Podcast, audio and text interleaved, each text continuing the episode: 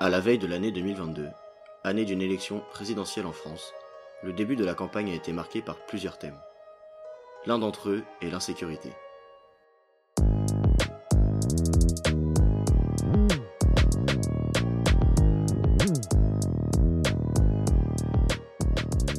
Bonjour à tous.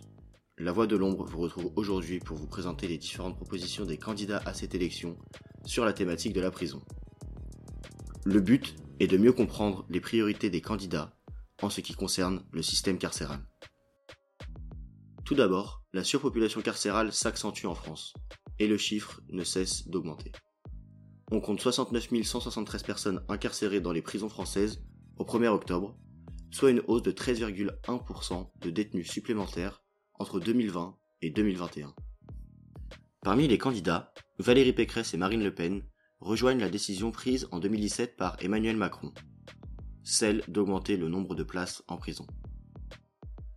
Valérie Pécresse compte poursuivre le programme d'Emmanuel Macron en ajoutant 15 000 nouvelles places de prison, mais en attendant, elle souhaite aussi créer de nouveaux centres fermés pour y incarcérer les personnes majeures condamnées. Pour cela, Valérie Pécresse souhaite utiliser des anciennes casernes et des bâtiments publics désaffectés. Madame Le Pen quant à elle augmenter le nombre de places pour en créer 40 000 d'ici 5 ans.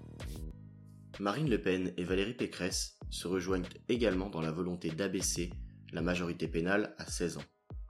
Madame Le Pen estime nécessaire que les mineurs de 16 ans soient jugés comme les adultes, en rompant ainsi avec la pratique ancienne de l'excuse de minorité selon laquelle la peine d'un mineur ne peut excéder la moitié de la peine d'un majeur.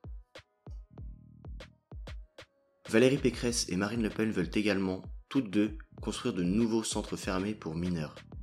Ce sont des lieux où les mineurs de 13 à 18 ans peuvent être placés, jusqu'à 6 mois, sous la tutelle des éducateurs de la protection judiciaire de la jeunesse, sans possibilité de sortie. Valérie Pécresse et Marine Le Pen rejoignent Éric Zemmour dans la volonté de pénaliser les parents pour les comportements répréhensibles de leurs enfants.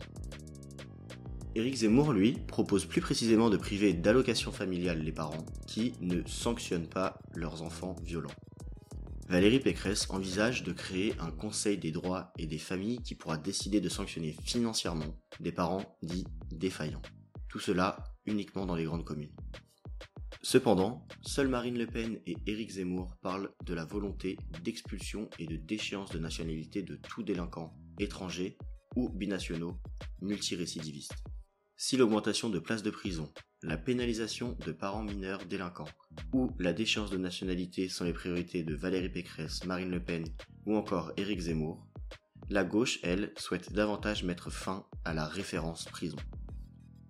Jean-Luc Mélenchon souhaite mettre l'accent sur la réinsertion dans le budget de l'administration pénitentiaire et promet que le droit à l'encellulement individuel, comme le droit du travail, seront respectés.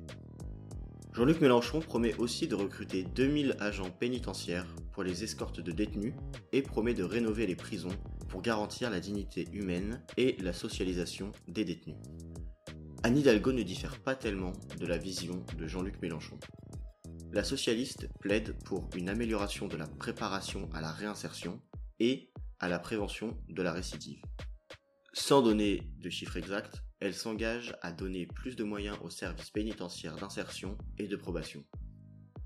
Tous deux veulent éviter les sorties sèches de prison, c'est-à-dire les sorties sans mesure d'accompagnement.